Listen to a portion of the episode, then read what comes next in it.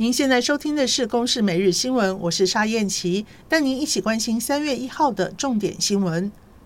俄罗斯持续对乌克兰发动攻击行动，俄军进攻的速度比预期还慢，坦克、装甲车等等还没有进入基辅。另外，乌克兰第二大城哈尔科夫遭到导弹袭击，造成七个人死亡，四十四个人受伤。俄乌首轮谈判结束，没有达成协议，但是未来几天将会再谈。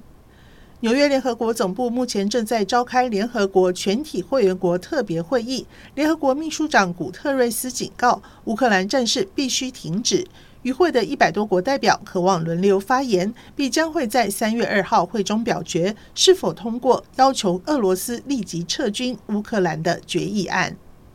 俄乌开战之际，美国总统拜登指派跨党派资深代表团，由美国前参谋首长、联席会主席穆伦率领。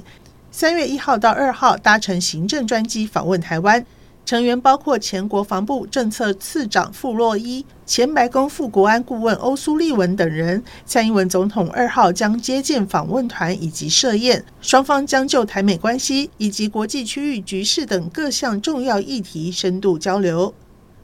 国家通讯传播委员会连续三年针对市售畅销手机抽测资安保护状况，有九成以上被抽测的手机资料手册不合格，尤其中国品牌手机百分之百不合格。不合格的业者通知改善，并执行复测到通过为止。美国演艺界重要的演员工会奖揭晓得奖名单，超人气韩剧《鱿鱼游戏》。入围四项，获得三项大奖，其中演出男主角陈其勋的李正宰，以及脱北者江晓的郑好娟，双双夺下剧情类影集最佳男女演员奖，再为韩剧写下历史。以上由公视新闻制作，谢谢收听。